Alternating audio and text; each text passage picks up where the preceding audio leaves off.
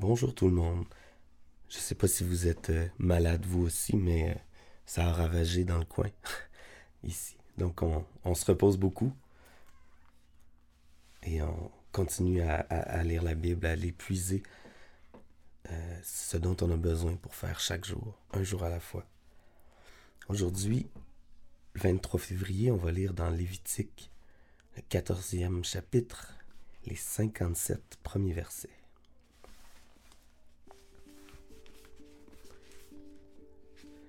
Le Seigneur dit à Moïse, Voici comment doit se dérouler la cérémonie de purification d'un lépreux.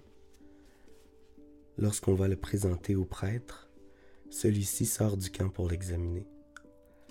Si l'homme est guéri de sa lèpre, le prêtre ordonne qu'on apporte pour lui deux oiseaux vivants et purs, du bois de cèdre, de la laine teinte en cramoisie et une branche d'hysope.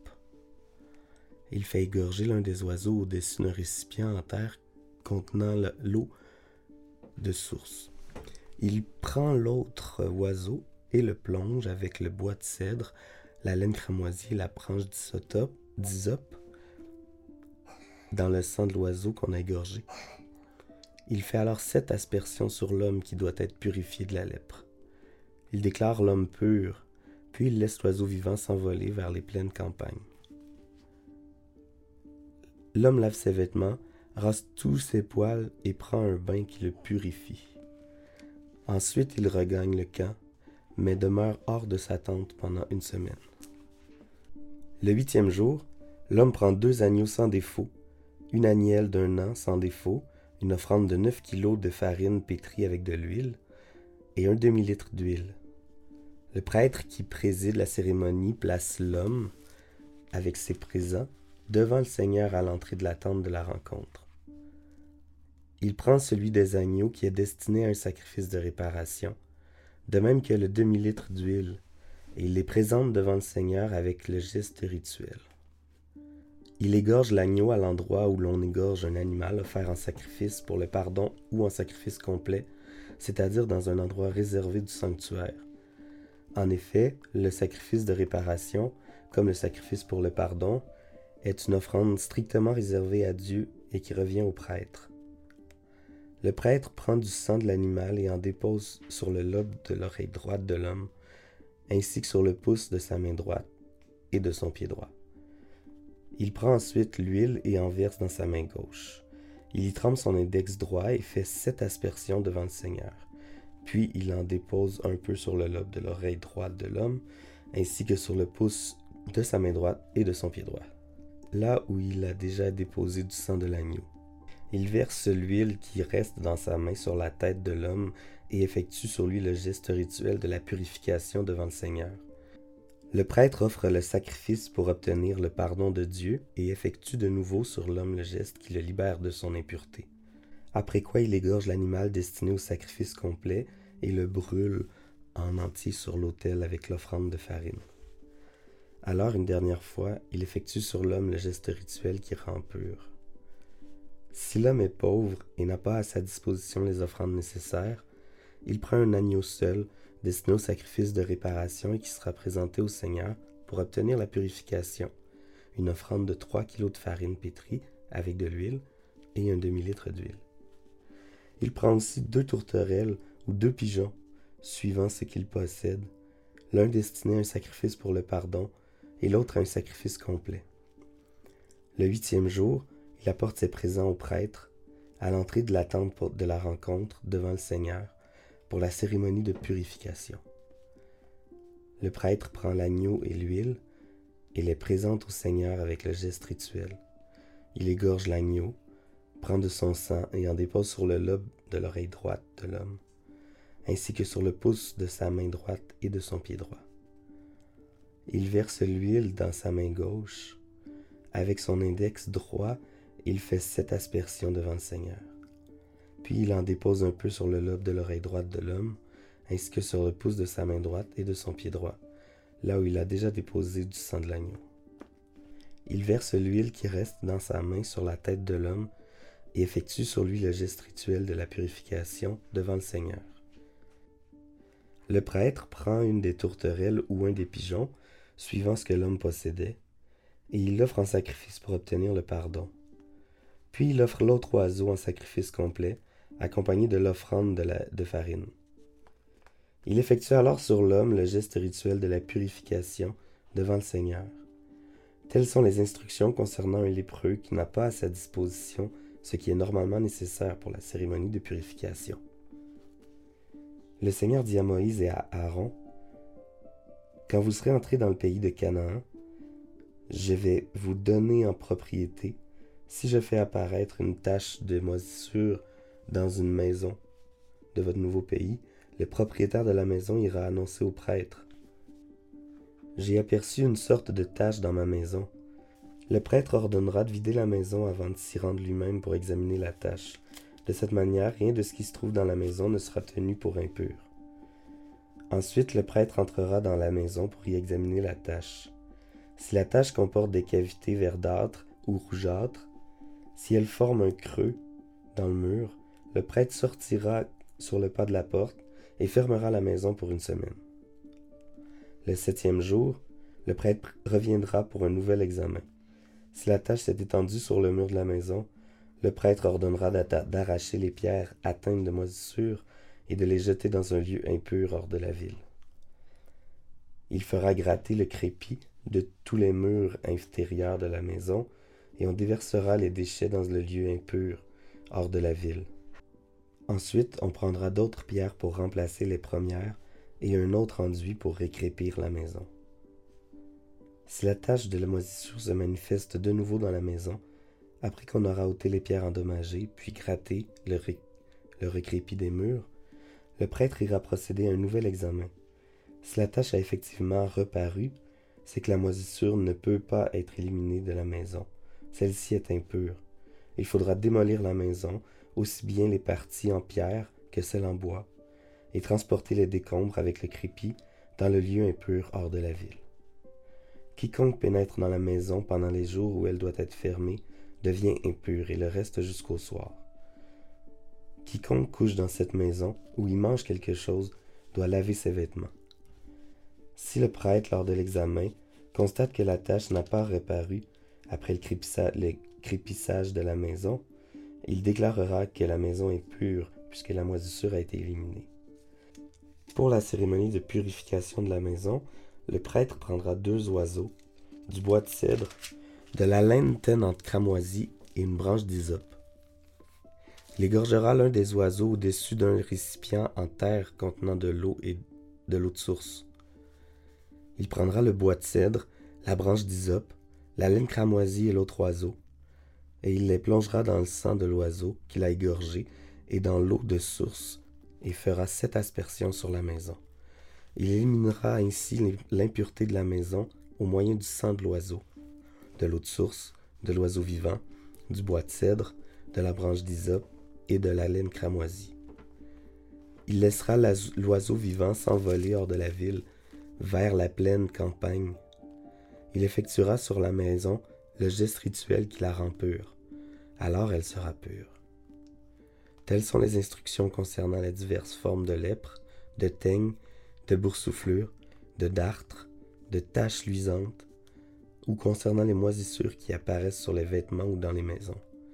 Ces instructions permettent de déterminer dans quel cas les personnes ou les objets sont impurs et dans quel cas ils sont purs.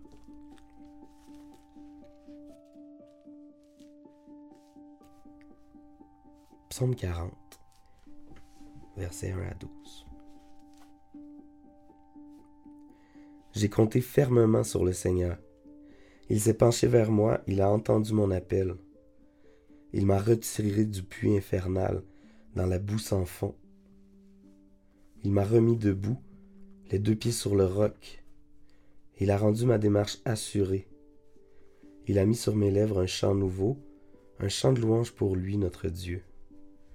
Beaucoup en seront témoins. Ils reconnaîtront l'autorité du Seigneur et lui donneront leur confiance.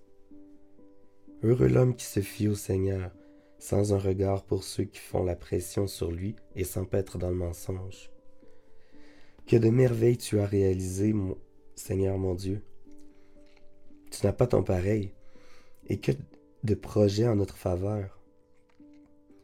Il y en a trop pour que je puisse tout raconter, tout dire. Ce qui te fait plaisir, ce n'est pas un sacrifice ou une offrande, tu me l'as bien fait comprendre. Ce que tu demandes, ce n'est pas des animaux brûlés sur l'autel ou des sacrifices pour obtenir le pardon. Alors j'ai dit, Je viens moi-même à toi.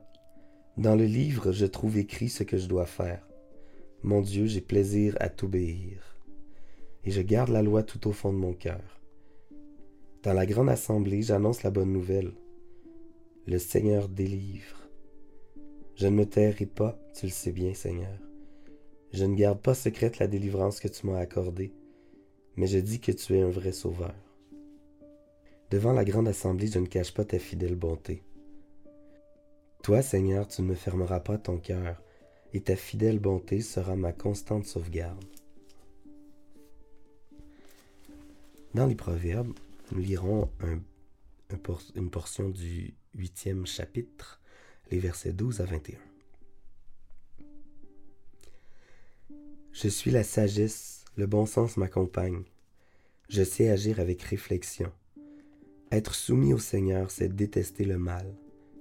Pour ma part, je déteste l'orgueil et l'arrogance, les mauvaises actions et les paroles trompeuses. Conseiller et rendre prévoyant, voilà mon rôle. Je suis l'intelligence elle-même. C'est moi qui donne la puissance. Grâce à mon aide, les rois règnent, les magistrats rendent la justice. Grâce à moi, gouvernent les souverains, les notables et tous les chefs légitimes. Ceux qui m'aiment, je les aime en retour. Ceux qui me cherchent sont sûrs de me trouver. J'offre la richesse et l'honneur, des biens stables et une prospérité méritée. Mes dons sont préférables à l'or le plus fin. Leur produit est plus grand que l'argent le plus pur. Je me trouve sur la route qui conduit à la justice, sur les chemins où l'on respecte le droit. Là, j'assure des biens à ceux qui m'aiment.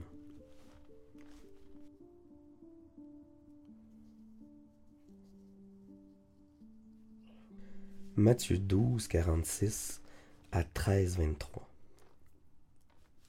Jésus parlait encore à la foule lorsque sa mère et ses frères arrivèrent. Ils se tenaient dehors et cherchaient à lui parler. Quelqu'un dit à Jésus, Écoute, ta mère et tes frères se tiennent dehors et désirent te parler. Jésus répondit à cette personne, Qui est ma mère et qui sont mes frères Puis il désigna de la main ses disciples et dit, Voyez, ma mère et mes frères sont ici, car celui qui fait la volonté de mon Père qui est dans le ciel est mon frère ma sœur ou ma mère. Ce jour-là, Jésus sortit de la maison et alla s'asseoir au bord d'un lac pour enseigner. Une foule nombreuse s'assembla autour de lui, si bien qu'il monta dans une barque et s'y assit. Les gens se tenaient au bord de l'eau. Il leur parlait de beaucoup de choses en utilisant des paraboles. Il leur disait Un jour, un homme s'en alla dans son champ pour semer. Tandis qu'il lançait la semence, une partie des grains tomba le long du chemin. Les oiseaux vinrent et les mangèrent. Une autre partie tomba sur le sol pierreux où il y avait peu de terre. Les grains poussèrent aussitôt parce que la couche de terre n'était pas profonde. Quand le soleil fut haut dans le ciel, il brûla les jeunes plantes. Elles se desséchèrent parce que leurs racines étaient insuffisantes. Une autre partie des grains tomba parmi les plantes épineuses. Celle-ci garde et étouffe les bonnes pousses. Mais d'autres grains tombèrent dans la bonne terre et produisirent des épis. L'un portait cent grains, d'autres soixante, d'autres trente. Et Jésus ajouta, Écoutez bien si vous avez des oreilles. Les disciples s'approchèrent alors de Jésus et lui demandèrent, Pourquoi leur parles-tu en, utilisant des paraboles il leur répondit, Vous avez reçu, vous, la connaissance des secrets du royaume des cieux, mais eux ne l'ont pas reçu. Car celui qui a quelque chose recevra davantage, il sera dans l'abondance. Mais à celui qui n'a rien, on enlèvera même le peu qui pourrait lui rester. C'est pourquoi j'utilise des paraboles pour leur parler, parce qu'ils regardent sans voir et qu'ils écoutent sans entendre et sans comprendre. Ainsi s'accomplit pour eux la prophétie exprimée par Isaïe en ces termes. Vous entendrez bien, mais vous ne comprendrez pas. Vous regarderez bien, mais vous ne verrez pas. Car ce peuple est devenu insensible. Ils se sont bouchés les oreilles, ils ont fermé les yeux, afin d'empêcher leurs yeux de voir, leurs oreilles d'entendre, leur intelligence de comprendre. Et ainsi, ils ne reviendront pas à moi pour que je les guérisse, dit Dieu. Quant à vous, heureux êtes-vous. Vos yeux voient et vos oreilles entendent. Je vous le déclare, c'est la vérité. Beaucoup de prophètes et de gens fidèles à Dieu ont désiré voir ce que vous voyez, mais ne l'ont pas vu, et entendre ce que vous entendez, mais ne l'ont pas entendu. Écoutez donc ce que signifie la parabole du semeur. Ceux qui entendent parler du royaume et ne comprennent pas sont comme le bord du chemin où tombe la semence. Le mauvais arrive et arrache ce qui a été semé dans leur cœur. D'autres sont comme le terrain pierreux où tombe la semence. Ils entendent la parole et la reçoivent aussitôt avec joie. Mais ils ne la laissent pas s'enraciner en eux. Ils ne s'y attachent qu'un instant. Et alors, quand survient la détresse ou la persécution à cause de la parole de Dieu, ils renoncent bien vite à la foi. D'autres encore reçoivent semences parmi les plantes épineuses. Ils ont entendu la parole, mais les préoccupations de ce monde et l'attrait trompeur de la richesse étouffent la parole et elle ne produit rien. D'autres, enfin, reçoivent la semence dans de la bonne terre. Ils entendent la parole et la comprennent. Ils portent alors des fruits, les uns cent, d'autres soixante et d'autres trente. Seigneur Dieu, je te prie que. Je te prie particulièrement que cette semaine on arrive à partager l'Évangile. Et euh, semer des graines, c'est, c'est pas, c'est pas évident. On a plusieurs résultats possibles.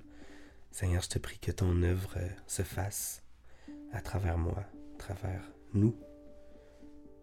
Que ton royaume puisse grandir